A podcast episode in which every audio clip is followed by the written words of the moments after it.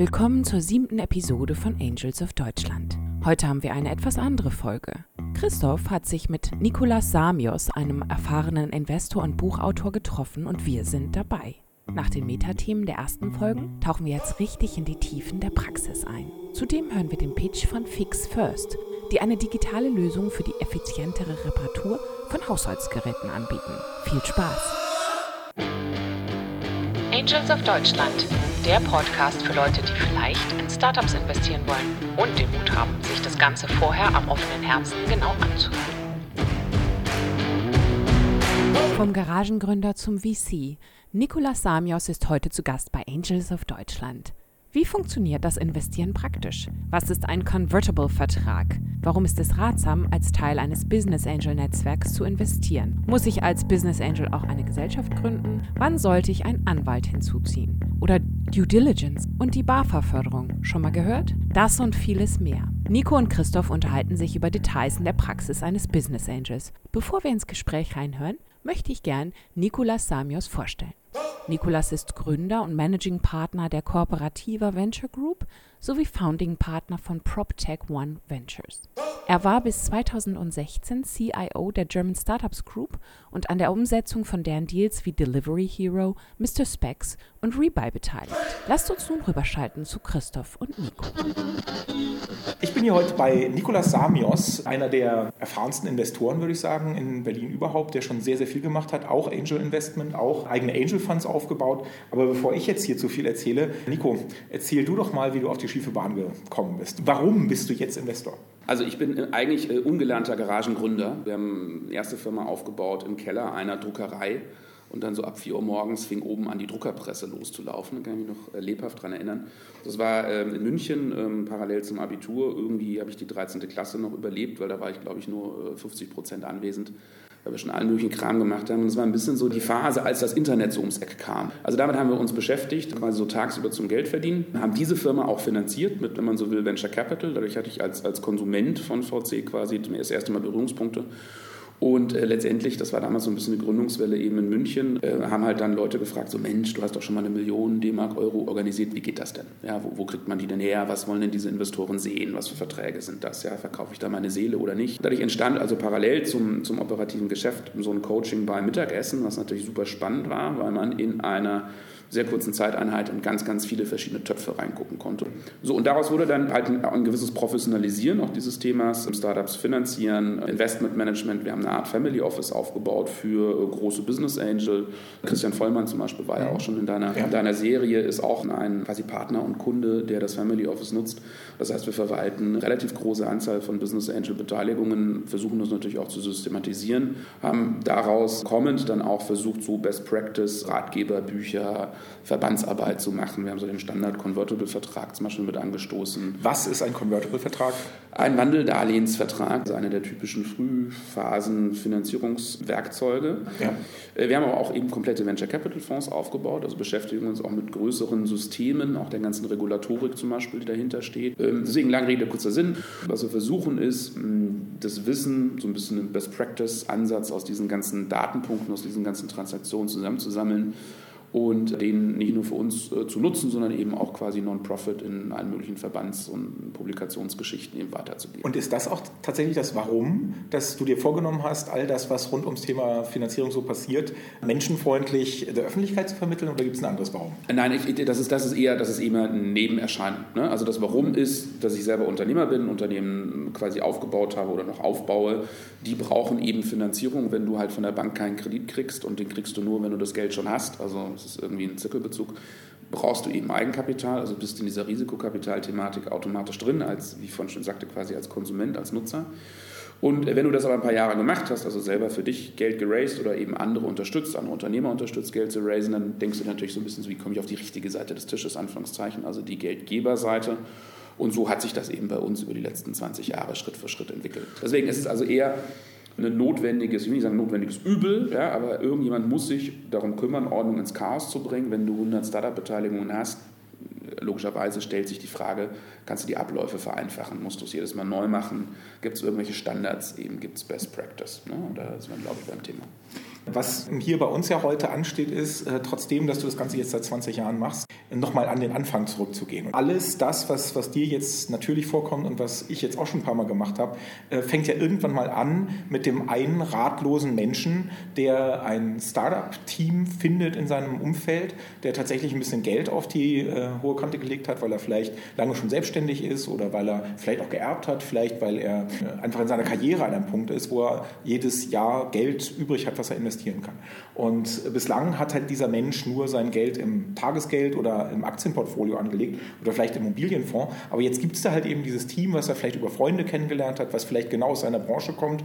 Die suchen ein Investment von, sagen wir mal, 30.000 Euro. Welche Methoden gibt es denn? Wie findet dieser Transfer statt? Äh, auf Basis von was macht man das denn überhaupt? Man hört immer wieder von solchen Sachen wie Bewertung eines Startups ja. und Darlehen. Äh, was geht denn da so? Was, wie macht man das? Also, der rote Faden bei dieser Form von Finanzierung, wo sich dann eben auch Business Angels und Venture Capital Leute und vielleicht irgendwann auch Private Equity Fonds oder sowas die Klinke in die Hand geben. Ja? Also der, der gemeinsame Nenner ist, dass man sagt, Idealtypischerweise hat ein Gründer oder mehrere Gründer, Gründerinnen 100 Prozent der Anteile in, im Zeitpunkt der Gründung und dann verwässern sie über mehrere Schritte. Was heißt eben verwässern? Sie haben 25.000 äh, Anteile bei einer typischen deutschen GmbH als Beispiel und äh, geben dann eben zum Beispiel 10.000 neue Anteile raus. Dann steigt das Kapital auf 35.000. Diese 10.000 werden von externen gezeichnet.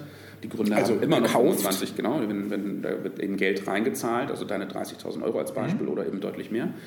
Dann haben die immer noch ihre 25.000 Anteile, aber die Gesamtheit der Firma äh, macht jetzt 35.000 Anteile aus in diesem Beispiel. Aber so funktioniert das. Das heißt, die Gründer haben nicht weniger Anteile, die haben immer noch die gleichen Anteile wie in Sekunde 1, aber in Summe der Nenner wird quasi größer und das passiert nicht einmal, sondern das passiert vielleicht, sage ich mal, jährlich. Ne? Eine Kaskade von verschiedensten Finanzierungsrunden, die man dann später mit A, B, C, D irgendwie durchnummeriert und es gibt auch Startups, die machen dann die G-Runde ja? und dann irgendwie einen Börsengang. So, das ist, das ist der Klassiker. Und jetzt ist dieser Klassiker formell in Deutschland und in ein paar anderen Ländern der Welt, aber vor allem in Deutschland, damit verbunden, dass die, dass die Verfügung über BH-Anteile, und das ist das gleiche für eine UG, bedarf ähm, eines notariellen äh, Beurkundungsvorganges. Ne? Es gibt ein Gesetz, wo das drinsteht, kommt man also nicht drum rum. Wenn wir jetzt hier auf einer Serviette einfach schreiben, ich verkaufe dir GmbH-Anteil, ist das nett, aber diese Serviette ist nicht rechtskräftig. Ja? Das bringt uns quasi nichts. Also äh, muss man jedes Mal zum Notar rennen und eben sagen, ich mache eine Kapitalerhöhung. Wer zeichnet diese neuen Anteile? Das muss quasi eingetragen werden im Handelsregister. Dann ist es auch öffentlich einsehbar. Dann ist es durch, dann ist es sauber. Ne? Diesen Vorgang, den kann man machen. Der ist auch kein Drama. Muss man auch nicht jammern und deswegen eine UK Limited gründen oder irgend so ein Blödsinn. Ja. Ne? Also das, das ist es nicht. Das geht alles. Und das, das deutsche System, so formell es ist, hat eben auch Vorteile, weil du zum Beispiel öffentlich in dieses Handelsregister reinschauen kannst und weißt dann auch, wer hat die Anteile. Anyhow, aber es ist ein gewisser formeller Aufwand. Deswegen sagt man, das ist einer der Gründe, hm, dieses Kapitalerhöhungsthema, was ich jederzeit machen kann, auch für eine kleine Runde, vielleicht will ich das am Anfang umgehen, vielleicht will ich das was, was, was Einfacheres, Agileres machen. Also ideal typischerweise, ich treffe mich mit meinem Investor äh, beim Italiener beim Mittagessen, erkläre ihm die Idee und eigentlich zum Dessert will ich ihm einen Zettel hinlegen und da unterschreibt er nur noch äh, und seine 30.000 Euro sind investiert und fertig. Und das wäre praktisch, mhm. klingt einfach. Ja. Das kann man technisch eben machen, indem man nicht echte Anteile in der Sekunde verkauft, sondern technisch ein Darlehen gibt, einen Kredit gibt der aber nicht zurückgezahlt werden soll, sondern der in der Zukunft in Geschäftsanteile wandeln soll. Deswegen Wandeldarlehen oder auf Englisch eben Convertible. Ist das der wichtigste Grund? So habe ich das bislang noch nicht gesehen. Also fürs Wandeldarlehen, dass, dass es das, den Investmentprozess vereinfacht? Das also, ist ein Grund. Das ist genau. ein wichtiger Grund, weil du kriegst dadurch eben, wie gesagt, das ist formell etwas leichter und du kriegst auch ähm, dramaturgisch kriegst du eine gewisse, wie soll man sagen, so, so eine Art Asynchronität hin. Ähm, bei einer klassischen Finanzierungsrunde organisierst du einen Notartermin. Da schreibst du eine E-Mail an alle deine Investoren und Gesellschafter. Habt ihr am 1.12. Zeit? Wir sind bei irgendwie äh, Aldag, der Notar mit der Fliege und den besten Keksen in Berlin. ähm, und dann sagen alle so, ah nee, an dem Tag geht's nicht, geht's einen Tag früher, einen Tag später, bla bla bla. Aber alles läuft dramaturgisch auf diesen einen Klimax zu, ja. diesem dusseligen Notartermin. Ja. Diese Convertible-Verträge unterschreibst du einfach heute mit einem Investor, wenn sie strukturell richtig gemacht sind, weil die anderen Investoren unterschreiben da nicht. Nur du als Gründer der Firma, als Geschäftsführer und der neue Investor unterschreibt so einen einfachen Zettel. Mhm. Das heißt, du machst heute einen, du machst in einer Woche den nächsten Vertrag, zwei Wochen später machst du einen neuen, du kannst auch sogar die, die Konditionen in gewissen Parametern, sage ich mal, variieren lassen, dass zum Beispiel der, der im Quartal 1 investiert, kriegt einen höheren Discount. Ja, das ist logistisch sehr praktisch. Das ist der eine große Vorteil. Zweiter großer Vorteil ist, die Hauptdiskussion in so einer frühen Finanzierungsrunde ist natürlich immer, was ist denn die Firmenbewertung? Ne? Weil der Gründer sagt erstmal, ich glaube, meine Firma ist wert 1 Million, 2 Millionen, 500.000 Euro, was auch immer. Ja? Der Investor schaut sich das an und sagt so, ja, wofür äh, denn? Wo, wofür denn? Aha, du hast irgendwie einen Businessplan, ja, deine Vision ist toll, okay, in Klammern, ne? dann geht es ja. zum Arzt. Ähm, also äh, würde der jetzt zum Wirtschaftsprüfer gehen, sagt der Wirtschaftsprüfer, die Firma ist gar nichts wert, weil sie hat keinen positiven Cashflow, ja, da ist nichts, die hat auch keine Maschine, kein Grundstück, kein Patent. Und dann ist am Ende des Tages vereinfacht orientalischer Basar, Angebot und Nachfrage. Wenn ich diese schwierige Diskussion also im Zeitpunkt 1 nicht führen will, abschließen, kann ich durch einen Wandeldarlehensvertrag diese Diskussion vertagen. Und zwar auf einen Zeitpunkt in der Zukunft, sagen wir mal sechs, neun Monate in der Zukunft, wo dann nämlich weitere Investoren denen ich vielleicht auch zugestehe, dass sie eine gewisse Beurteilungskompetenz haben, weil da kommt dann eine größere Finanzierungsrunde, wo vielleicht auch ein Venture-Fonds investiert, der macht eine echte Due Diligence, der hat irgendwie mehr Daten oder was auch immer. Auf den verschiebe ich eigentlich die Verantwortung, die Bewertung zu setzen. Und in einem Convertible-Vertrag schreibe ich nur rein, dass das Geld, was ich heute investiere, in diesem zukünftigen Zeitpunkt gewandelt wird, mit einem Nachlass, dem Discount von als Beispiel 25 Prozent. Das wäre so ein typisches Ding. Das heißt, die Logik ist die, aha, okay, der Investor später, der sagt, das Ding ist 3 Millionen wert und das ist, das, das ist auch nicht einfach so dahergesagt, sondern der muss selber dann zum Beispiel 500.000 Euro investieren. Also irgendwas, was wehtut. Also man setzt eine Schwelle an, die diese Finanzierungsrunde qualifiziert. Wenn da also nur einer daherkommt und 50.000 Euro investiert, zum Beispiel sagt man in der Regel, wandelt dieses Darlehen eben nicht, weil dann gäbe es ein gewisses Missbrauchsrisiko. Der Gründer organisiert die Tante, die 50.000 Euro investiert, bei einem niedrigen Preis und oder bei einem hohen Preis ja, für ihn, wäre ein schlechter Deal. Also sagt man, das muss eine echte Runde sein, ein echter Investor, der das beurteilen kann. Okay, dann wandle ich. Und dafür, dass ich jetzt sechs, neun Monate vorher investiert habe und damit ja mehr Risiko hatte, ne, weil die Firma entwickelt sich in der Zeit, das ist jetzt noch viel unklarer, dafür kriege ich als Bonus diesen Nachlass. Mhm. Ne, einfach nur andersrum gerechnet oder gedacht. Und das ist insofern also der zweite große Vorteil. Ne? Also Logistik, kein Notar, Asynchronität und dieses Thema Verschieben der Bewertungsdiskussion auf die Zukunft. Und das kann eben den ganzen Prozess beschleunigen, das kann den ganzen Prozess vereinfachen. Und dementsprechend ist dieses Tool Wandeldarlehen gefühlt, würde ich mal sagen, in, in Seed-Runden, also in einer, in einer ersten Phase so in 50 Prozent der Fälle mal, ganz grob geschätzt das Tool der Wahl. Jetzt hat ja beides nicht nur Vorteile, sondern auch Nachteile. Wenn man, wie du erzählt hast, gleich in Equity äh, investiert, also gleich Anteile bekommt, hat man den Nachteil, dass sich unter anderem erstmal eine Bewertungsdiskussion dem voraussetzt. Man hat aber den Vorteil, dass von dem Moment an, wo man Shares hat, auch tatsächlich Gesellschafter ist. Das heißt, man erfährt sehr genau, was in dieser Firma passiert. Es gibt eine ganze Menge Benachrichtigungspflichten. Man sitzt mit am Tisch, wogegen man im Bereich Wandeldarlehen zwar dieses Risiko ein bisschen in die Zukunft verschiebt und keine Bewertung führen muss, aber man ist halt eben kein Gesellschafter, sondern nur Darlehensgeber. Das heißt, man sitzt so ein bisschen vor der Tür bis zu dem Zeitpunkt, wo dieses Darlehen gewandelt wird. Was würdest du sagen, ist der bessere Deal für einen Business Angel? Wenn ich zum ersten Mal investiere, sollte ich eher auf das eine oder auf das andere hinziehen, wenn ich sozusagen freie, freie Wahl bekomme? Völlig, völlig richtige Anmerkungen. Du bist kein echter Gesellschafter und hast insofern nicht den Schutz aus dem, sag ich mal, GmbH-Gesetz, was dir schon gewisse Grundrechte gibt. Du bist erstmal nur über einen schuldrechtlichen Vertrag, über einen Darlehensvertrag gebunden und hast nur die Rechte, die da drin stehen. Wenn du also zum Beispiel willst, dass das Startup dir monatlichen Reporting schickt oder sowas, musst du das in den Convertible-Vertrag auch reinschreiben. In Klammern musst du aber auch sonst irgendwo reinschreiben, wenn du Gesellschafter bist, weil auch das gibt dir kein automatisches Reportingrecht in diesem Sinne. Ne? Also der, der, der Fallback, was im Gesetz steht, das ist sehr wenig. Ne? Aber klar, du hast ein bisschen mehr Schutz oder ein Anwalt würde sagen Komfort, wenn du Gesellschafter bist. Aber du kannst, du kannst eigentlich beides abbilden. Ich glaube, dass der Investor tendenziell dazu tendieren wird, eher eine echte Eigenkapitalbeteiligung zu machen, eher Gesellschafter zu sein, der Gründer wenn er, wenn er das Verfahren kennt, schon vielleicht eher dazu tendiert, in Convertibles zu gehen, weil es für ihn so ein bisschen praktischer ist und ihm quasi vertrieblich marketingmäßig in diesem, ne, wie ich mit Leuten umgehe, wie ich Dramaturgie, Dynamik auslöse im Fundraising. Ne? Ja viel Gruppendynamik auch. Ja? Da gibt ihm der Convertible ein bisschen mehr Spielmöglichkeiten. Man kann sich aber je nach Gestaltung der Verträge ja, und nach Gestaltung von Reporting, Mitspracherechten und so weiter, die ich durchaus auch einem Convertible Investor einräumen kann, kann man, glaube ich, die potenziellen Nachteile des Convertibles so weit reduzieren, dass es jetzt äh, viel zu einfach wäre zu sagen, präferiert das eine über das andere. Ja, das wäre falsch. Also it depends. Ne? Aber man sollte sich damit beschäftigen. Man muss sich, auf jeden Fall damit, man, man muss sich auf jeden Fall damit beschäftigen. Ja. Und es kann natürlich auch, ähm, es, gibt, es gibt typische Fettnäpfe, wenn man Wandeldarlehensverträge macht. Also zum Beispiel das, das, das, Versprechen, was einem der Gründer ja bringt, vereinfacht gesagt ist, ich mache in sechs, neun Monaten eine große Finanzierungsrunde. Ja, du finanzierst nur diese Phase bis dahin und für dieses, dieses Risiko kriegst du diese 25% Discount, vereinfacht gesagt, ist der Pitch. Wenn jetzt aber die nächste Finanzierungsrunde erst drei Jahre später stattfindet, nur als Beispiel, kriege ich immer noch 25% Discount. War ein schlechter Deal wahrscheinlich, ja, weil die Firma in diesen drei Jahren vielleicht, keine Ahnung, whatever, 80% ja, im Wert gestiegen ist. Mhm.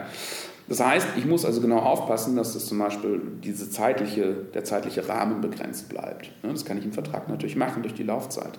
Ich kann aber zum Beispiel auch einen zusätzlichen Cap in der Bewertung reinnehmen. Auch so ein Ding. Also ich wandle bei dem Preis der externen Runde minus 25% Discount, maximal jedoch bei einem Betrag von 2 Millionen Euro als Beispiel. Das heißt, so kann ich gewisse Fehlentwicklungen vorbeugen.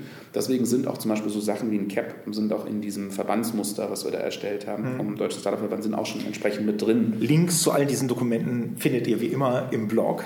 Genau. Also deswegen, wie immer gilt eigentlich bei dem Thema, es ist, äh, jeder will es natürlich maximal vereinfachen, völlig richtig, aber es gibt gewisse Gründe, warum auch diese Verträge vielleicht mal eine Seite länger sind. es gibt gewisse Sachen, mit denen man sich bewusst einfach beschäftigen muss. Es ist völlig okay, wenn man als Privatinvestor, der sonst ja niemandem zur Rechenschaft äh, verpflichtet ist, dann auch sagt, ich scheiß drauf, ich verzichte auf die 27. Sonderanwaltsluxusklausel, die brauche ich nicht, ja, weil es ist irgendwie auch Vertrauen dabei. Das kann jeder machen, kein Problem. Aber er sollte sich zumindest einmal bewusst irgendwie äh, werden, was sind die Risiken, ja, was kann dann der andere machen und so weiter. Und im Zweifelsfall eben auch sich halt einfach solche Sachen mit den Gründern ähm, ja, explizit auch ansprechen ja, in dem Anbahnungsprozess. Mhm. Das hilft auch schon viel. Ne? Nicht, dass dann die einfach ein halben Jahr später sagen, nee, wieso, wir, wir, haben doch, wir hatten gar nicht vor, dass dein Wandeldarlehen wandelt, sondern wir haben jetzt wen anders gekommen, bekommen, wir schmeißen dich jetzt raus, zahlen dein Darlehen zurück mit ein paar mickrigen Prozent Zinsen und tschüss und machen jetzt den Deal mit wem anders erstmal als theoretisches Szenario, was passieren könnte. Mhm. Ich meine, da gehört natürlich auch zu, dass die Gründer selber all diese Zusammenhänge verstehen sollten. Und ich glaube, in manchen Konstellationen muss man da vielleicht als Investor auch das Gründerteam sogar noch ein bisschen erziehen. Wenn beide Seiten wissen, worüber sie reden, ist das tatsächlich für beide Seiten Vorteil. Absolut, absolut. Also deswegen würde, würde immer, immer hoffen, dass quasi Gründer und Investoren da nicht versuchen durch Informationsasymmetrie, und das läuft ja beidseitig, ne? der genau. Gründer weiß, was in seiner Firma abgeht und wo die Risiken sind und wo es vielleicht auch schon mal gekracht hat oder sowas, was aber vielleicht eben nicht alles offenlegt im ersten Gespräch. Der Investor ist vielleicht erfahrener, eben zum Beispiel in dieser Vertragsgestaltung. Schön wäre es, wenn beide Seiten zu Erkenntnis kommen. Genau, lass uns das offen machen. Ich glaube aber auch, dass insofern es ganz wichtig ist, dass die Gründer im Sinne einer, einer Vorbereitung auf so eine Finanzierungsrunde sich eben auch mit diesen Themen beschäftigen. Und das ist mittlerweile mittlerweile auch möglich. Das war vielleicht vor zehn Jahren in Deutschland noch ein bisschen schwierig weil du eben wenig irgendwie Literatur gefunden hast oder wenig Meetups, Accelerator, uh, whatsoever. Ne? Aber heutzutage ist es wirklich kein Problem mehr. Das heißt, es gehört zur Grundbildung eines Gründers definitiv dazu, dass er diese Finanzierungsbasics beherrscht. Grundbildung ist ein gutes Stichwort. Was sollte man denn als Investor, der sowas noch nie gemacht hat, mitbringen? Also wenn ich ein Privatmann bin, der halt noch nie eine Firma gegründet hat, ich habe jetzt das Geld auf meinem privaten Konto, soll ich das einfach überweisen? Das ist natürlich eine Suggestivfrage. Ja? Also ich glaube schon, dass es äh, ich habe das auch selber natürlich so gemacht, dass man dafür vielleicht eine Firma, also ein eigenes Vehikel gründen sollte, eine UG, aber ist das ein Kann, ist das ein Muss? Was sollte man an Hausaufgaben machen als Privatmann, wenn man sozusagen in diese neue Rolle als Investor reinwächst? Ja, okay, das ist natürlich eine ganze Kaskade an Punkten. Ne? Also ich glaube, das Allerwichtigste, jetzt unabhängig von irgendwelchen formaljuristischen Sachen, ist, man sollte gerade am Anfang, sollte man als Teil eines Syndikats investieren. Man sollte sich einfach Co-Investoren suchen, die das noch nicht zum, nicht zum ersten Mal machen, sondern zum zehnten Mal, zum zwanzigsten Mal und mit denen einfach mit investieren. Ja? Und das Schöne ist ja auch, dass äh, man quasi kostenlos lernt. Also klar, man muss investieren, aber man zahlt da ja nicht ein Berater oder sowas, der vielleicht auch einen Fehlanreiz haben könnte, sondern jemand, der selber äh, Skin in the Game hat, der selber investiert, ja, zu gleichen Konditionen nimmt einen quasi mit. Das ist erstmal sicherlich der beste Mechanismus auch für einen Angel, um reinzukommen. Aber wenn ich das nicht habe, wenn ich äh, auf einem kleinen Dorf in der Pfalz groß werde und ich habe jetzt halt eben diese Opportunity, diese Gelegenheit bei einem Team, was mir gefällt, direkt einzusteigen, wie gehe ich daran? Naja, dann würde ich mir trotzdem immer noch, aber ich komme zu deinem mhm. Punkt, ich würde mir trotzdem immer noch dann einen, einen quasi Coach, Berater, irgendwas suchen, der das schon mal gemacht hat. Weil ansonsten wirst du Schiffbruch erleiden irgendwo, mhm. ja, mit hoher Wahrscheinlichkeit. Ähm, du hast gefragt nach dem Thema, sollen die Personen äh, ich übersetze das mal privat investieren ja, genau. oder sollen sie eine Gesellschaft gründen? Man sieht es relativ oft, dass quasi ein bisschen professionellere Business Angels, die eben 10, 20, 30 Beteiligungen haben, dass die eine vermögensverwaltende GmbH oder UG gründen. Das hat im Wesentlichen einen steuerlichen Aspekt. Paragraph 8b Körperschaftssteuergesetz, der sagt vereinfacht, wenn eine Körperschaft, also eine GmbH oder UG oder AG, aber in der Regel ist es halt GmbH oder UG, investiert in eine andere Körperschaft. Und diese Anteile werden äh, mit, der, mit, dem, mit der Absicht, das langfristig äh, zu halten, also kein Daytrading zu machen und eine Woche raus, sondern eben über zwei, drei, vier Jahre, was typischerweise ja genau das ist, was ein Angel macht, sind die quasi Gewinne, die du dann hast, die Veräußerungsgewinne, wenn das Ding nach fünf Jahren verkauft wird, vereinfacht gesagt faktisch steuerfrei. Das heißt, du kannst also quasi aus dem Brutto wieder reinvestieren. Wenn du es an dich privat ausschüttest, dann musst du es auch versteuern. Dann hast du quasi keinen großen Vorteil. Aber das ist der Grund, warum viele, die das, wie gesagt, im größeren Stile machen, eigentlich sagen, okay, ich mache das. Zusätzlich hat es einen logistischen Vorteil. Diese GmbH oder OG, die hat, die hat eine Bilanz, da hast du irgendwie einen Steuerberater, da hast du quasi deine, deine Dokumente alle irgendwie sortiert. Wenn das alles in deinem Privatvermögen ist, ist es so ein bisschen schwierig. Ja, du hast natürlich zusätzlich absolut. auch nochmal eine Haftungs- ein Haftungsschott, ja, weil deine GmbH hat eben auch eine beschränkte Haftung, die unterschreibt irgendeinen Vertrag, ja, den du vielleicht nicht in Gänze verstehst, auch im Exit, ja, das Ding wird verkauft nach Amerika, keine Ahnung, hast du 100.000 Seiten Verträge, kannst du als Normalmensch kaum abschließend beurteilen. Da steht aber auch drin, dass du garantierst für A, B, C, D, ist vielleicht auch ganz schick, ja, wenn das dann deine GmbH macht und nicht du als Person. Deswegen, wenn man das größer macht, ja, das muss man jetzt nicht machen, wenn man ein, zwei, drei Investments macht. Dann kann man das auf jeden Fall als Privatperson machen. Also da gibt es keinen harten Vor- oder Nachteil. Es ist im Wesentlichen eine Frage, willst du das groß und in Serie machen, dann mach es mit einer Gesellschaft. Vereinfacht gesagt, willst du es einfach mal mit zwei, drei Geschichten machen? Oder hast du privat eine spezielle steuerliche Situation, wo du sowieso zum Beispiel Verluste hast, die du nutzen kannst, um was gegenzurechnen? Dann macht es vielleicht auch keinen Sinn, das in der Gesellschaft zu machen. Ne? Also da muss jeder sowieso mit seinem Steuerberater vielleicht einmal drüber meditieren, bevor.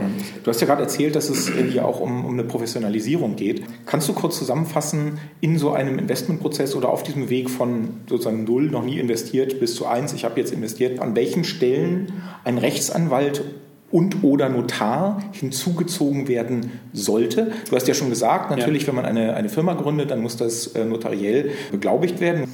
Aber dann geht es ja schon auseinander. Ne? Wie früh sollte man sich von welcher Art von Fachleuten beraten lassen? Wie viel Geld muss man dafür aufwenden? Erstmal ist, ist glaube ich, das, was ich immer jedem Start-up schon oder jedem Gründer anraten würde, ist, sich relativ früh einen qualifizierten Gesellschaftsrechtler zu suchen, der so ein bisschen der zentrale äh, Legal Advisor der Firma ist, der Gesellschaft über zehn Finanzierungsrunden. Und damit auch eher früher anfangen. Ja? Und die Anwälte, die sowas machen, die also Startups über den ganzen Lebenszyklus betreuen, die wissen auch, dass wenn die vorne noch keine große Kohle haben, sie da nicht eine 50.000 Euro Rechnung stellen können. Wenn du so ein Ding jetzt schnell heiß lötest und dir selber drei Verträge aus dem Internet runterlädst, okay, kriegst du vielleicht hin am Anfang. Und dann schaut irgendein Profi drauf und sagt, was ist denn das hier? Ist alles Kraut und Rüben, müssen wir sowieso neu machen. Ja, dann zahlst du es quasi später. Also vielleicht von Anfang an ein bisschen mehr Fokus darauf.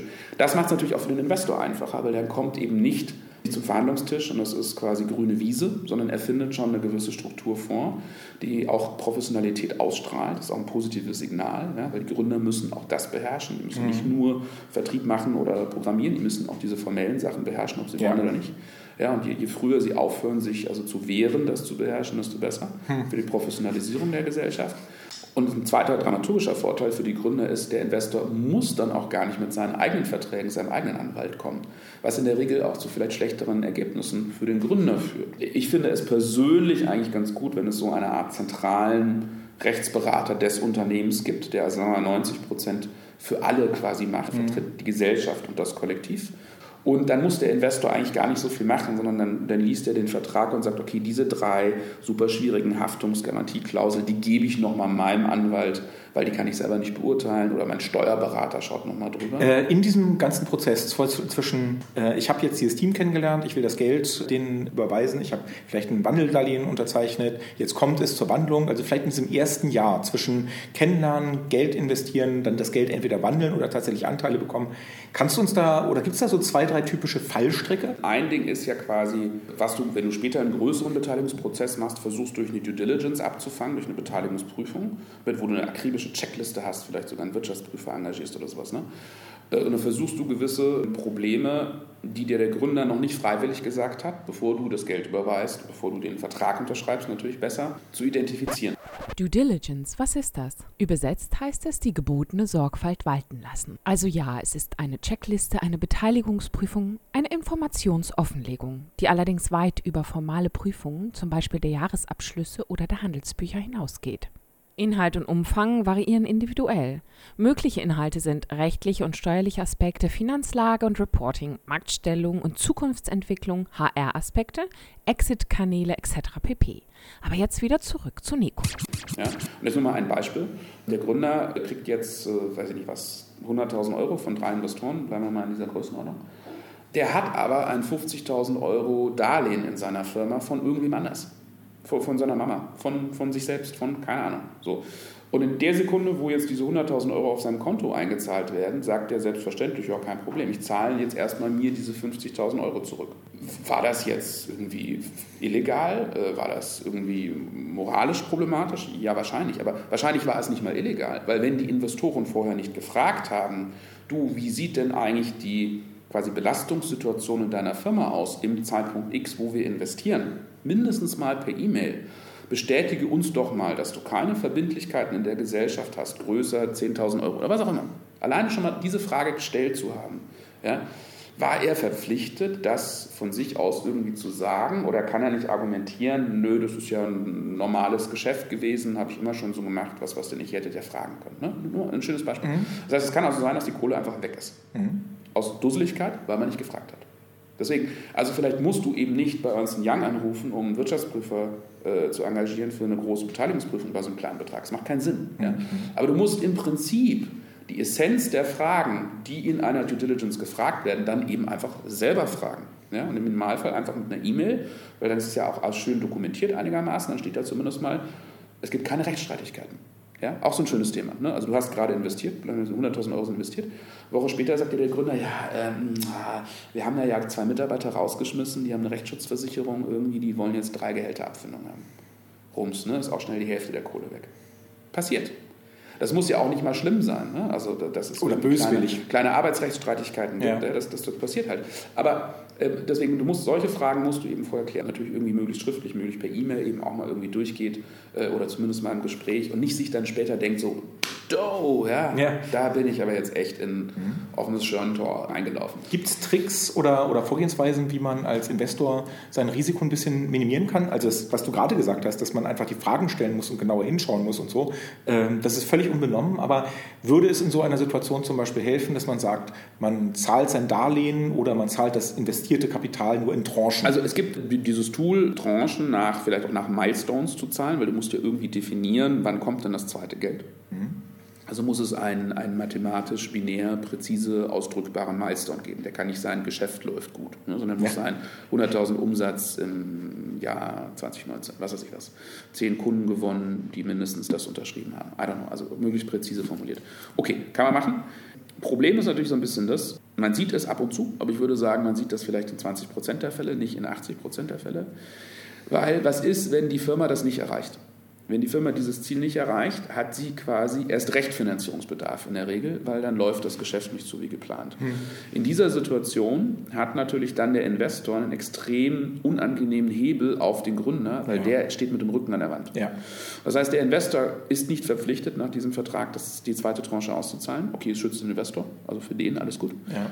Aber der Gründer muss jetzt eigentlich zu jeden Konditionen, die der Investor diktiert, dieses Geld nehmen. Weil er wird auch in der Situation wahrscheinlich kein Geld von einem externen Dritten kriegen, weil der externe Dritte sagt, ja, was ist mit euren vorhandenen Investoren? So eine der ersten Fragen, ne? investieren die denn jetzt mit in der neuen Runde? Und dann muss der eigentlich sagen, ja, mit dem sind wir gerade im Clinch, der zahlt nämlich seine zweite Tranche nicht aus. Damit ist auch die externe Finanzierung eigentlich verunmöglicht worden. Klar, klingt irgendwie naheliegend, aber hängt eben auch wieder ein Rattenschwanz an, an möglichen ja, Nebeneffekten und, und Folgen dran, muss man sich also sehr genau überlegen, ob man es macht. Ähm, und äh, als Gründer muss man sich dann eben auch quasi der Risiken bewusst sein. Du hast gerade vorhin schon die BAFA-Förderung angesprochen. Ja. Auf die will ich tatsächlich auch nochmal explizit eingehen. Schon ganz zu Anfang von Angels of Deutschland habe ich darauf hingewiesen, dass das System manchmal für einen Investor als, als Investor und mal gegen einen äh, arbeitet, wo das System, also die staatliche Förderung, äh, sicherlich für einen arbeitet, ist, dass man 20 Prozent seiner Investmentsumme zurückerhalten kann. Ich habe mich tatsächlich persönlich vor irgendwie anderthalb Jahren mal sogar reingelesen in das Ding. Ich habe sogar mal angerufen bei der BAFA. Und bevor, wir jetzt, bevor du jetzt kurz erklärst, worum es da geht, kann ich schon mal eine frohe Botschaft äh, loswerden. Ich war total überrascht, wie schnell da jemand den Telefonhörer abnimmt. So viel zur Einleitung. Worum geht es da nochmal? Letztendlich gab es vor 5, 6, 7, 10 Jahren eigentlich schon immer politischen Druck und, und Lobbydruck dass Deutschland Eigenkapitalinvestments, Risikokapitalinvestments nicht genug fördert in gewisser Form durch Steueranreize nicht attraktiv oder ähnliches. Ja. Und dass wir damit einen Wettbewerbsnachteil haben, auch mittlerweile gegenüber dem europäischen Ausland, weil eben zum Beispiel äh, die Briten haben das Enterprise Investment Scheme, was so ein ähnliches Plan ist, wo also auch Privatleute, aber auch institutionelle Kohle zurückbekommen. Die Franzosen haben verschiedene Steuervorteile, wo du, wenn du Zahnarzt in Paris bist, sagt dir dein Steuerberater, investier doch was in einen FCPI-Fonds, dann kriegst du quasi eine Sonderabschreibung. Mhm. Und deswegen gab es schon immer diese Diskussion und eben viel Lobbyarbeit von den Verbänden, die in dem Bereich aktiv sind, macht doch mal was. Und da gab es einen, einen hochkompetenten Manager im Finanzministerium, der selber auch Unternehmer ist und der dieses Thema verstanden hat und der gesagt hat, okay, ich, ich gucke jetzt mal, was wir hinkriegen. Und der musste sich irgendwie durchnavigieren, äh, zum Beispiel durch so EU-Beihilfegeschichten und so, weil ganz vieles, wenn jetzt Deutschland sagen würde, ich will da einen Bonus geben, wird von Brüssel oder wem auch immer kassiert, ja. weil es gegen irgendwelche EU-Sachen verstößt. Das ist schon mal Problem 1. Problem 2 ist zum Beispiel, wenn du an der Steuer schraubst, bist du im Föderalismus drin. Dann musst du quasi eben auch durch die Länder gehen. Das ist, sagt dir jeder im politischen System Horror. Also hat der gesagt, guck mal, wir haben die BAFA und die BAFA ist die Behörde, die die Abwrackprämie ausgezahlt hat. Und da gibt es noch Menschen, weil die Abwrackprämie ist ausgelaufen. Lass uns doch mal gucken, ob wir diese Sachbearbeiter äh, mit einem am Anfang relativ einfachen Konzept und eben den, der entsprechenden Finanzierung dahinter und so weiter, ob wir das nicht nutzen können, dass die eben Leuten, die sagen, das war die Kernidee, als Privatperson da rein zu investieren, dass die eben diesen 20% Zuschuss bekommen ja. unter gewissen Parametern. So war es mal am Das war quasi BAFA 1.0. Ja. So ging das ganz eben los. Und ähm, das haben die dann implementiert bekommen, hatten quasi Ressourcen, haben irgendein Budget bekommen, weil das eben politisch gewollt war. Ähm, und dann äh, haben die eben wirklich guten Job gemacht, weil die eben auf x Veranstaltungen waren, wirklich immer mit dem Blog und zugehört haben, wenn eben Angel gesagt hat, ja, aber ich investiere über meine UG. Und dann haben sie erst verstanden, ach so, das ist ein Thema, wegen diesem Steuereffekt, den ich ja. vorher genannt habe. Ja. Da müssen wir uns mal überlegen, wie wir das hinstellen. Ja? Die Leute, die aber vorher eben Abwrackprämie ausgezahlt hatten, mussten jetzt also komplexe gesellschaftsrechtliche Konstrukte begutachten. Da musst du erstmal interne Education machen, musst du, musst du Handlungsanweisungen, Prozessbeschreibungen Schreiben und Schreiben. Deswegen hat sich dieses BAFA-Thema Schritt für Schritt ausgeweitet, kann heute zum Beispiel auch Wandeldarlehen eben unterstützen, kann auch komplexere GmbH-UG-Strukturen mhm. so langsam unterstützen, weil da einfach in Revisionen sehr, sehr gut, sehr agil mhm. mhm. gearbeitet wurde. Also ein, eine, eine super Case-Study mal für irgendwas, was richtig positiv funktioniert hat, dank eben wirklich ein, zwei handelnden Personen, die, das, äh, die einfach auch das Wissen hatten und die die, die, die Motivation, da im Rahmen des Systems das hinzukriegen und hinzuschieben. Deswegen kann man jetzt andersrum sagen, jeder ist jetzt blöd, der es nicht macht, ja, also mhm. das zu nutzen, es ist quasi geschenktes Geld. Wie funktioniert es denn? Es funktioniert vereinfacht so, dass du ähm, die Gesellschaft muss einen Antrag stellen und sagen, hallo, ich bin ein innovatives Unternehmen. Also das Startup, in das investiert werden genau. soll, muss einen Antrag stellen? Genau. Ich bin ein innovatives Unternehmen und, und, und be betrachte mich als förderfähig. Ja? Und das muss die BAFA, muss da quasi einen Stempel geben, mhm. wenn du so willst. Das Bekommt, muss passieren. Gibt dann einem, einem eine Nummer, nicht wahr? Ja, und äh, da gibt es eben auch ein, zwei Haken und Ösen, weil ähm, äh, es gab zum Beispiel initial, wurde Innovations... Also ist das innovativ, darum ging es, mhm. wurde äh, nach einer Art Branchenkatalog gemessen. Und wenn du jetzt Handel gemacht hast, warst du nicht innovativ. Ja? Wenn du jetzt E-Commerce gemacht hast, bist du dann in der Kategorie Einzelhandel oder bist du in der Kategorie Internetdienstleistung, als Beispiel. Ja, da ging die Diskussion los. So, das ist ein bisschen besser geworden und jetzt gibt es auch so Workarounds. Also wenn die Behörde laut Katalog sagt, du bist nicht innovativ, kannst du so einen kleinen Antrag äh, stellen und dann muss eine Stelle das begutachten. Dann kannst du doch innovativ sein und so weiter. Also auch das wurde verbessert. Aber das ist quasi Schritt 1. Schritt 2 ist, dass der Investor einen Antrag stellt und zwar sinnvollerweise, bevor er investiert, sonst mhm. kriegst du nämlich den Zuschuss nicht. Ähm, dieser Antrag wird aber erst ein paar Monate später bewilligt. Es gibt so eine rollierende Pipeline an Anträgen, also mhm. da ist relativ viel drin.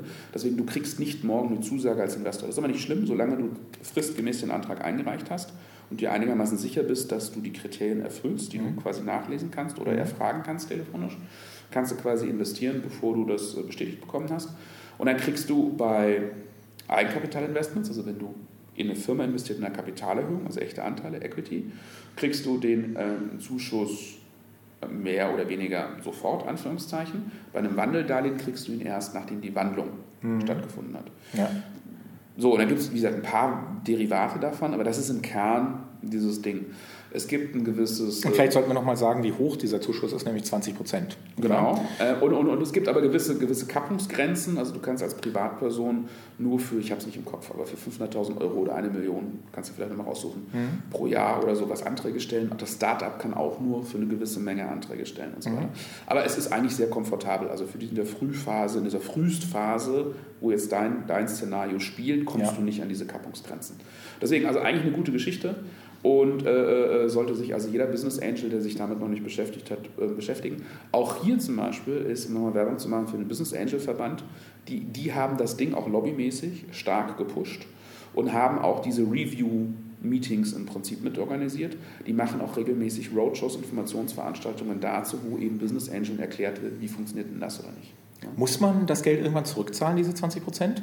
Äh, wenn, wenn es normal läuft, nein. Also das Risiko, was du eben nur hast, ist, äh, wenn es jetzt irgendwie äh, irgendwas jetzt quasi missbräuchlich wäre oder total schief geht oder sowas. Ja? Also vielleicht mal ins Kleingedruckte äh, äh, gucken, sicherheitshalber. Aber im Grundsatz ist das ein Thema, was man, was man durchaus jedem, jedem anraten kann. Ja? Wenn wie gesagt, die Firma sich qualifiziert, wenn, wenn mein Vehikel, wenn ich mich selber qualifiziere, da auf jeden Fall mal drauf zu schauen. Und es gibt auch zum Beispiel, die Budgets sind nie komplett abgerufen worden. Es ist auch mehr Geld da, als die Business Angel Szene abgezogen hat. Deswegen wir hier daran arbeiten, dass es mehr Business Angel gibt. Äh, wie viel Arbeit ist das Ganze? Wie viel Arbeit sollte man als Angel-Investor, also wiederum dieser Zahnarzt aus der Pfalz, ja. äh, wenn er sich auf diese ganze Sache einlässt? Äh, wenn wir das ganze Thema Mentoring mal rauslassen, also sich regelmäßig treffen, die beim Vertrieb beraten, die ganzen inhaltlichen Dinge, die vielleicht ein Business Angel beitragen kann oder beitragen sollte, äh, die reine, sagen wir, finanzielle, vertragliche, bisschen nachfassen, zum Notar gehen, Seite, irgendwann vielleicht auch, wenn es weitergeht, mal im Beirat sein. Wie viel Zeit sollte man dafür aufwenden? Und was ist sozusagen das Minimum? Du kannst eben das eine vom anderen nicht so ganz trennen. Ne? Also wenn du sagst, du bist jetzt echter Business Angel und du hast auch irgendwie den bisschen den Anspruch, jungen Gründern vielleicht auch mit deiner Business-Kompetenz in gewissen Bereichen eben weiterzuhelfen ja, oder eben zu vermeiden, dass die quasi die gleichen Fehler machen wie du selber, ja, weil jetzt hast du irgendwie 30 Jahre Erfahrung, dann kostet das natürlich Zeit. Ja? Das ist People-Business, das heißt mit Leuten reden, treffen, auch besser physisch treffen, als irgendwie nur Telco machen und so weiter. Das kostet Zeit. Das heißt, das kriegst du, das kriegst du also nicht hin, wenn du das irgendwie nur äh, um 8 Uhr abends immer machst, weil du irgendwie von 8 bis 8 arbeitest. Ne? Also da musst du schon flexibler sein. Ne? Deswegen werden auch die meisten Business Angel Leute sein, die aufgrund ihrer quasi Tagesstruktur in der Lage sind, ja, überhaupt diese Flexibilität zu bringen. Ne? Das sind dann eben eher Leute, die selber Unternehmer sind, die sich quasi ein bisschen ihren Tag da frei einteilen kann oder die quasi so Anführungszeichen Frührentner sind äh, oder was auch immer. Ne? Also der, der ganz klassische Fulltime-Angestellte wird damit sich schwer tun. Ja? Der kann vielleicht aber in so einem Syndikat mit investieren, wo es einen Lead Angel gibt, der genau diese Rolle hat, der im Board ist, mhm. der mehr Zeit hat. Ja? Aber quasi so aus dem Off äh, zu sagen, ja, nee, ich, ich gucke da mal am Abend irgendwie rein, fünf Minuten, hm, hm, äh, und hast den Anspruch, das aber zu verstehen, dabei zu sein, das funktioniert nicht. Dann bist du einfach passiver Investor und solltest dir, wie gesagt, einen aktiven suchen, bei dem du einfach Huckepack mitgehst. Mhm. Ja? Das andere kostet eben echt Zeit. Und das Problem, das zweite Problem, wenn du so willst, das Luxusproblem ist ja auch, dass du ähm, Serientäter wirst in der Regel. Ja? Also dieser Virus infiziert dich zum einen. Ähm, du lernst ja jedes Mal, ja, du glaubst auch, dass du natürlich durch Pattern Matching noch mehr Wert bringst, wenn du in 10 Sachen drin warst, in 20 Sachen. Zum anderen solltest du natürlich gemäß der Portfoliotheorie sowieso irgendwie das Risiko verteilen ne, und nicht dein ganzes privates Geld mhm. in ein Startup investieren. Also musst du eigentlich, wenn du es professionell machst, in 10, 20 Startups investieren. So, das ist dann Fulltime-Hobby fast schon. Ne? Also mhm. da, da, musst du äh, dir bewusst sein, ähm, das geht eben nicht total nebenher. Zumindest nicht, wie gesagt, wenn du einen gewissen Anspruch hast. Ne? Wenn du eben passiv bei wem anders mitfährst andere Diskussion. Dann kann man es wirklich auch nebenher machen, aber ja. dann braucht man auch das Vertrauen, dass das investierte Startup mit dem Geld schon das Richtige macht. Es gibt zum Beispiel das Brains to Venture, so ein mhm. Ur-Investorenclub ähm, aus der Schweiz, aber sehr deutschsprachig, deutsch geprägt quasi, auch von den Mitgliedern. Und deren Grundprinzip ist, da sind 200, 300 aktive Mitglieder drin. Ähm, da geht es um ein bisschen größere Tickets schon. Ein Angel muss sagen, diese Firma finde ich toll. Ich investiere auch die Zeit, um die Prüfung zu machen. Ich bin auch vielleicht als Boardmember, als Beirat, Aufsichtsrat bereit, später die aktiv zu coachen. Und ich investiere 100.000 Euro. Und erst wenn das passiert ist, schmeißen die das Netzwerk an und sagen, okay, der Rest des Netzwerks kann dann bei diesem Deal syndizieren und mitgehen ja, und organisieren eben genau dieses ganze Vertragsthema und Reporting und so weiter. Und diese, dieser Trigger, dass also ein Lead-Investor Geld gibt, dass der zu gleichen Konditionen Skin in the Game hat, mhm. das ist ein Qualitätssignal. Nico, gibt es zum Schluss noch etwas, was du den Leuten da draußen, die noch nicht so richtig wissen, ob sie als Business Angel aktiv werden wollen oder sollen, zurufen möchtest? Ja, also zum einen, ich würde sagen, Zeit lassen vom ersten Investment, mhm. sich nicht persönlich unter Druck setzen. Ein ganz klassisches psychologisches Problem. Du hast jetzt irgendwie, du hast jetzt Kohle auf dem Konto, du hast jetzt Zeit, du sagst, ich will jetzt Business Angel sein, warum auch immer. Du setzt dich selber unter Druck, Deals zu machen. Und dann machst du sie aus falschen Gründen. Du hast jetzt zwei, drei Investmentangebote gesehen, aus dem Freundeskreis vielleicht noch oder irgendwie sowas. Oh, ja, ich muss doch jetzt mal mitmachen, sagst du zu dir selber. Nee, ja, falsch. Du machst einen Deal, wenn es ein guter Deal ist, aber nicht, weil du mal mitmachen musst. Also da mehr Zeit lassen, relaxed sein. Ja? Mhm. Viele Deals anschauen. Also ein, ein, Profi, ein Fonds sagt vereinfacht, ich schaue mir 100 Deals an und mache einen davon. Mhm. Ja? So, du musst dir überlegen, als Business Angel kommst du vielleicht nicht auf die Zahl, ja, vielleicht musst du aber zumindest mal 30 anschauen, bevor du den ersten machst. Ne? Mhm. Also ich glaube, das ist, das ist mit der allerwichtigste Rat, weil ansonsten rutscht man eben in so Sachen rein oder man sollte sich auch nicht zu, zu stark unter Druck setzen lassen von den Gründern. Wenn dir ein Gründer eine E-Mail schreibt, so, hey super, ich habe eine Intro zu dir, aber ihr müsst euch jetzt ganz schnell entscheiden, weil nächste Woche ist die Runde zu. 90% der Fälle heißt das eigentlich schon, lass es. Lass dich nicht unter Zeitdruck setzen. Auch wenn du Fragen stellen willst, stell sie. Wenn der Gründer mault, wenn er sie nicht beantworten will, wenn er sagt, nee, dann mache ich den Deal mit wem anders, dann soll er doch den Deal mit wem anders machen. Ne? Also mhm. das ist, glaube ich, ganz wichtig. Relax bleiben, ruhig bleiben, die richtigen Fragen stellen, sich nicht unter Druck setzen zu lassen, sich nicht selber unter Druck setzen. Ich glaube, das ist wirklich mit, mit das Allerwichtigste. Und eben, wenn, wenn du wirklich jetzt, ich sage jetzt mal, Anfänger bist mit dem Thema, noch nicht so viel Erfahrung hast, mit anderen eben gemeinsam mhm. in diesen Syndikaten, in Strukturen und dabei eben immer so ein bisschen ne, im Hinterkopf haben, ist quasi die Anreizstruktur identisch für alle oder ist da einer Makler? Ne? Mhm. Weil es gibt ganz viele Sachen und es gibt professionelle Makler für Firmenbeteiligungen, aber deren Job ist halt nicht das Beste zu machen für dich, sondern deren Job ist es, einfach Kohle einzusammeln und die kriegen ja einen Cut und danach sind sie weg. Ja? Also ist nicht wirklich nachhaltig deren mhm. Interesse. Also ein Co-Investor, der in der gleichen Runde investiert, ja, der hat das gleiche Interesse. Tausend Dank, Nico Samios. Jetzt sind wir wirklich ein ganzes Stück schlauer. Wow, das war super interessant und viele, viele Infos. Aber keine Sorge, alles, was angesprochen wurde, Links, Tipps, Namen etc., findest du nochmal schriftlich auf dem Blog wieder. Ich nehme vor allem mit, dass ich mir als Business Angel erstens Zeit nehmen sollte, mich mit allen Details zu beschäftigen, zum Beispiel Angels of Deutschland hören und lesen, sowie Google befragen und Nikos Buch ansehen. Und zweitens, dass ich mich mit anderen Business Angels zusammentun, zu Netzwerktreffen gehen und Fortbildungen machen sollte. Mit diesem ganzen Wissen hören wir doch jetzt mal in den Pitch von Sebastian Daus, Gründer von Fix First, rein. Fix First entwickelt eine Online-Analyse für deine Haushaltsgeräte, die repariert werden müssen. Keine Wartezeiten, keine Halbexperten mehr, sondern online und zu jeder Zeit eine Einschätzung, ob es sich lohnt, das Gerät zu reparieren. mein Name ist Sebastian, wie gesagt. Ähm, ich bin einer der Gründer von Fix First. Wir sind vorher aktiv gewesen und sind noch aktiv unter dem Namen ähm, Prodify. Wie sind wir zu der Idee gekommen? Was wir mit FixFirst machen ist, wir bauen quasi eine Plattform für Reparaturen und die Abwicklung dazu. Und motiviert kam das eigentlich tatsächlich aus einem persönlichen Problem. Man kennt es ja, das heißt, viele Unternehmen versuchen, ähm, einem immer gut was zu verkaufen, aber wenn es eigentlich um die Betreuung nach dem Kauf geht, ist das immer so ein bisschen ein schwierigeres Thema. Und ähm, haben uns das Thema angeschaut, haben angefangen mit der Idee bei Fortisfire so eine Art, ich sage jetzt mal All-in-One-Lösung für After-Sales-Service und Produkte zu bauen. Und haben relativ schnell gemerkt, ähm, da war auch die Idee, ähm, ich sag mal so eine Art aggregierte Kaufhistorie mit allen Kassenbelegen, was ja gerade wieder so ein Halbthema ist, ähm, zu machen. Und haben aber relativ schnell gemerkt, das war viel zu unfokussiert, das funktioniert eigentlich nicht und mussten was ändern und ähm, haben uns angeschaut, okay, wo gibt es eigentlich das größte Problem? Wo können wir wirklich mit Technologie, Innovationen in einem relevanten Markt? Das heißt die Frage, why now? Warum sollen wir jetzt das Problem genau angehen? Und haben uns dann fokussiert, ähm, auch im Rahmen ähm, eines Startup-Programms. Also wir haben das Berliner Startup-Stipendium bekommen die letzten Monate wo wir auch äh, bei, von Bosch unterstützt wurden hier in Berlin und ähm, haben uns fokussiert auf das Thema äh, große Haushaltsgeräte und wollen da eine Lösung anbieten oder sind dabei, ähm, die Lösung gerade zu entwickeln. Haben jetzt auch schon die ersten äh, Pilotprojekte, die wir anstoßen und werden jetzt demnächst auch die ersten ähm, Umsätze generieren in dem Bereich. Jetzt würde jeder sicherlich zustimmen, dass etwas reparieren zu lassen besser ist, als es wegzuwerfen. Aber ähm, in der wirklichen Welt regiert doch die Bequemlichkeit, oder? Also ähm, wenn wir die Wahl haben, ein neues Gerät zu kaufen, anstelle das alte reparieren zu lassen, dann machen wir das, was am bequemsten ist. Und ähm, am bequemsten ist es in aller Regel einfach einmal zu klicken und drei Tage später hat man ein neues Produkt im Haus. Es sei denn, das alte war wirklich so teuer, dass sich das Reparieren wirklich lohnt. Aber in 90 Prozent aller Fälle, wenn ich mal schuldbewusst auf mein eigenes Verhalten schaue, dann äh, geht das auch bei mir so. Das Ding wandert äh, zuerst in den Keller, dann auf den Wertstoffhof weil es halt eben die bequemste Lösung ist. Äh, wie geht ihr damit um? Genau, also prinzipiell muss ich sagen, Bequemlichkeit ähm, siegt immer. Das spricht aber auch für unseren Service, da wir das tatsächlich viel, viel einfacher abwickeln. Und da muss man sich eigentlich erst einmal anschauen, was sind eigentlich die Probleme oder die Problemdimensionen in dem Bereich.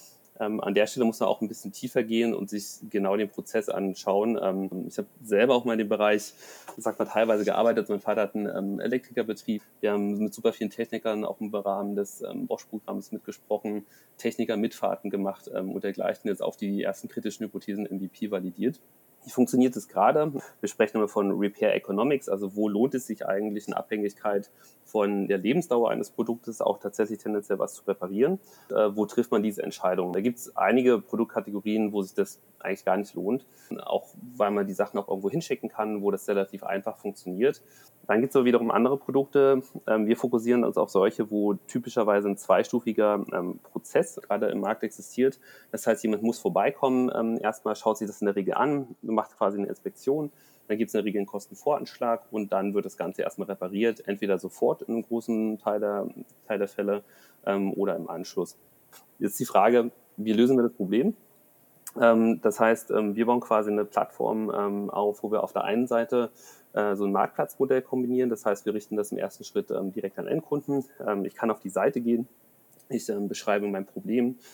Wir äh, greifen zusätzliche ähm, Daten mit ab. Das heißt, wir fragen nach einem Foto, ähm, je nach Fehler ähm, auch nach einem Video von dem Fehlerbild, einer Sprachnachricht. Das heißt, wir reduzieren die Barrieren für den Service, arbeiten nur mit qualifizierten Anbietern zusammen, haben eine neutrale Marke, neutrale Meinung im Markt und erhöhen dadurch den Trust-Faktor und ähm, bieten zusätzlich erstmal eine Online-Analyse an. Das heißt, basierend auf den Daten ähm, verschiedenen Machine Learning-Modellen können wir dir quasi direkt sagen, was ist das wahrscheinlichste ähm, äh, Fehlerbild, was ist das Problem, was würde es kosten, lohnt sich eine Reparatur überhaupt und was kannst du selber machen.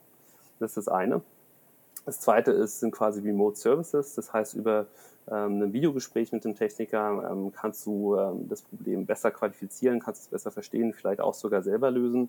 Und das dritte ist ganz klassisch, kannst du die Inspektion und aber auch die Reparatur äh, komplett über unsere Plattform buchen. Alles wird digital abgewickelt. ganz moderne Payments, äh, kein Bargeld oder dergleichen, wie man das auch von solchen Servicetechnikern öfter mal gewohnt ist. Und so funktioniert das im Groben bei uns auf der Plattform. Lohnt sich denn dieser ganze Aufwand überhaupt? Äh, viele Reparaturen müssen ja so teuer sein, wie sie sind, weil Handwerkerstunden nun mal relativ teuer sind. Ähm, Hast du da eine Vorstellung davon, wie da so die, die Unit Economics sind? Also wie viel eine, eine typische Transaktion mit einem Waschmaschinenkunden ähm, umfasst, wie da das Geld verteilt wird zwischen dem Handwerker und euch als Plattform? Äh, wie rechnet sich die ganze Sache im konkreten Fall? Absolut, ja. Ähm, also deshalb meinte ich auch, man muss sich genau den Prozess anschauen. Ähm, für die Unit Economics selber da sind wir gerade auch dabei, das nochmal tiefer zu validieren. Wir haben jetzt auch die ersten Pilotprojekte, ähm, die wir jetzt anstoßen, wo wir uns die Automatisierung und das Potenzial für solche Machine Learning-Algorithmen und wie weit das Automatisierungspotenzial wirklich gehen kann, gerade verifizieren und validieren. Auf der Kundenseite selber, also für die Inspektion an sich und diese erste Einschätzung auf der zeitlichen Schiene kannst du das sofort bekommen.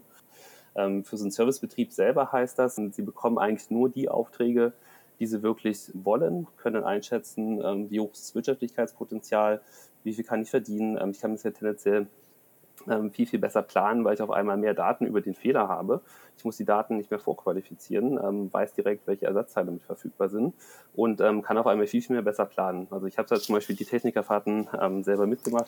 Gib mir doch bitte mal eine Vorstellung davon, was eure wirtschaftliche Vision davon ist. Wie groß kann die ganze Sache werden? Damit hängt ja auch zusammen, äh, ob und wie interessant das äh, Geschäft für potenzielle Investoren ist. Wo kann das ganze Ding mal hingehen? Genau, also Vision absolut. Also unsere Vision, die wir als Unternehmen fokussiert haben, äh, formuliert haben, ist ähm, a world where fixing comes first. Und ähm, wenn man sich den Markt erstmal selber anschaut, also wir haben äh, wenn man es nur darauf fokussiert, auf große Haushaltsgeräte und nur den Reparaturanteil davon, dann ist es sogar global gesehen schon ein 40 Milliarden Markt. Ähm, habe ich am Anfang auch nicht geglaubt, war sehr, sehr überrascht. Ähm, wenn man das jetzt mal bottom-up versucht, also in Deutschland ähm, haben wir allein 40 Millionen Haushalte. Wenn ich mir davon die anschaue, die ähm, ein Repair-Need haben in regelmäßigen ähm, Abständen, wie viele davon digital affin sind, und wenn man sich nur auf die, das Segment der Innovatoren ähm, und Early Adopters fokussiert, äh, sind das eigentlich schon äh, 10, 15, 20 ähm, Millionen äh, im Jahr allein in Deutschland. Ähm, jetzt ist es so, dass einmal durch die Marktdynamik, aber auch in der Europäischen Union gibt es eine neue Regulatorik, ähm, die gerade in dem Markt aktiv wird. Ähm, es passiert gerade relativ viel im Bereich Circular Economy. Reparieren ist gerade ein großes Trendthema, auch im Bereich der Nachhaltigkeitsbewegung. Das heißt, es gewinnt gerade viel Fahrt und Momentum auf und ist auf jeden Fall auch ein europäisches Thema. Und ich wüsste eigentlich nicht, warum es nicht eine Firma werden sollte, auch mit einem Umsatz ähm, von 20, 50, ähm, vielleicht auch deutlich mehr Millionen, ähm, was wir da im Jahr umsetzen können in den nächsten Jahren. Letzte Frage, welche Art von Investment braucht ihr gerade und warum ist jetzt ein guter Zeitpunkt, um bei euch reinzugehen? Ähm, warum ist euer Stadium und euer Thema ein super Ding für Angel-Investoren wie mich? Äh, wir suchen erstes ähm, Angel Investment, also wir haben schon ähm, durch ein Accelerator-Programm auch nochmal ein bisschen Geld ähm, mit, ähm, mit aufgenommen und äh, suchen aber für einmal die Entwicklung auf der Product- und Tech-Seite, ähm, weil wir uns einen starken USP schaffen, ähm, was wir aber tendenziell auch über Pilotprojekte entsprechend finanzieren können. Ähm, suchen wir auch für den Aufbau im Marketing- und Sales-Bereich ähm, zwischen 250 und 300.000 Euro und ähm, entweder über einen ähm, Convertible oder ein direktes ähm, Equity Investments haben wir uns jetzt noch nicht festgelegt, aber suchen das in den nächsten ähm, drei bis ähm, vier Monaten. Puh, vielen Dank, Sebastian. Nun bin ich gespannt auf deine Einschätzung, Christoph.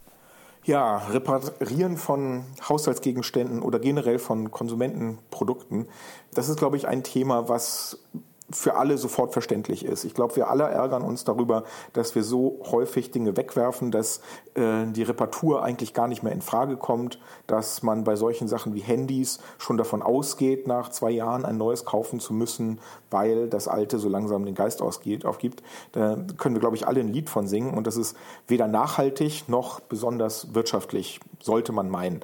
Das Dumme ist nur, dass äh, all diese Dinge, mit denen wir arbeiten, im Laufe der Jahre immer günstiger geworden sind, was dazu führt, dass die Reparatur immer weniger wirtschaftlich wird. Denn Arbeitsstunden sind nicht günstiger geworden und die werden auch im Zweifelsfall eher äh, teurer werden. Jetzt möchte Fix First die ganze Sache erstmal mit einem Informationslayer angehen, äh, dass man sich wenigstens erstmal besser informieren kann, ob es sich lohnt zu reparieren.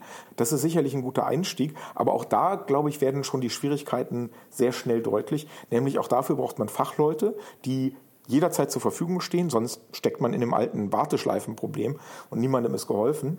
Und es muss am Ende halt wirklich ein, ein Wirtschafts- Case rauskommen, der sich für alle Beteiligten lohnt. Handwerker verdienen auch schon so sehr viel Geld und sind sehr gut ausgelastet. Die Endverbraucher sind nur bis zu einem gewissen Grad bereit, nochmal 100, 200 oder 300 Euro für eine Reparatur auszugeben, wenn auch ein Neugerät oder ein gut erhaltenes Gebrauchtgerät nur unwesentlich teurer ist, kann in dieser Nische überhaupt irgendwas entstehen?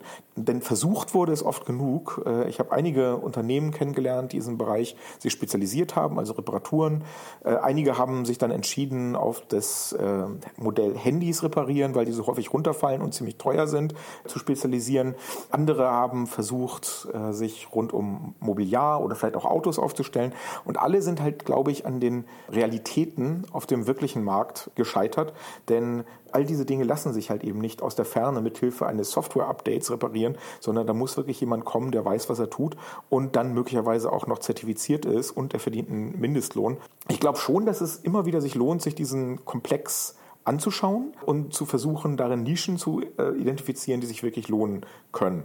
Und insofern ist Fix First auch ein idealer Business Angel Case für mich, weil da gibt es ein Team, die sind ganz gut aufgestellt. Äh, der Sebastian hat dazu noch einen CTO, also einen, einen äh, Techniker, der alles bauen kann und noch zwei weitere Freelancer, die haben sich jetzt seit, ich glaube, zwei Jahren in dieses Thema reingefräst, hatten da auch eine Menge Unterstützung von Firmen wie Bosch, von äh, dem Berliner Startup-Stipendium. Das heißt, die haben da echt schon sehr, sehr viel viel zusammengesammelt.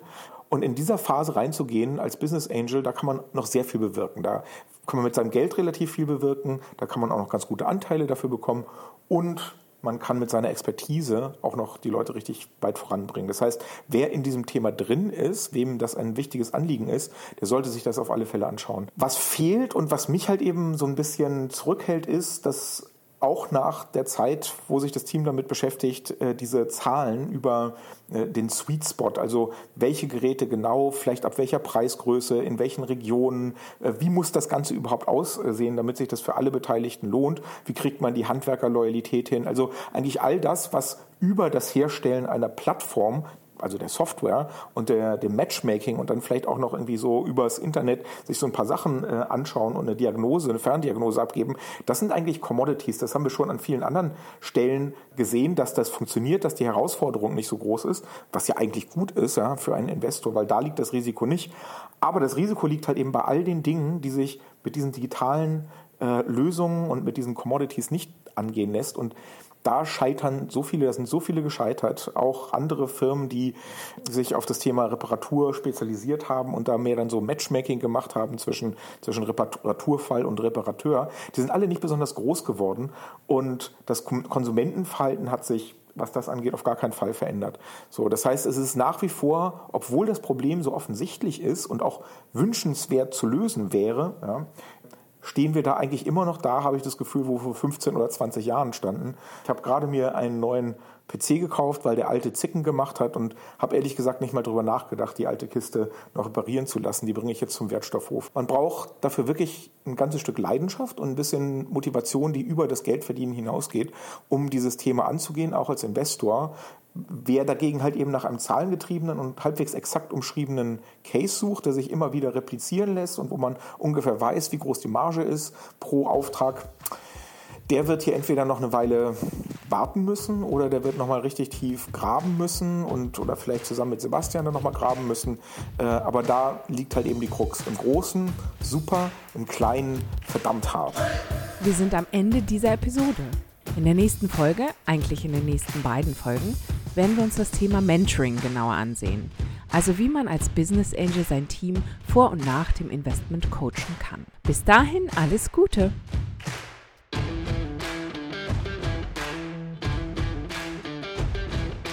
Bleib dran an Angels of Deutschland.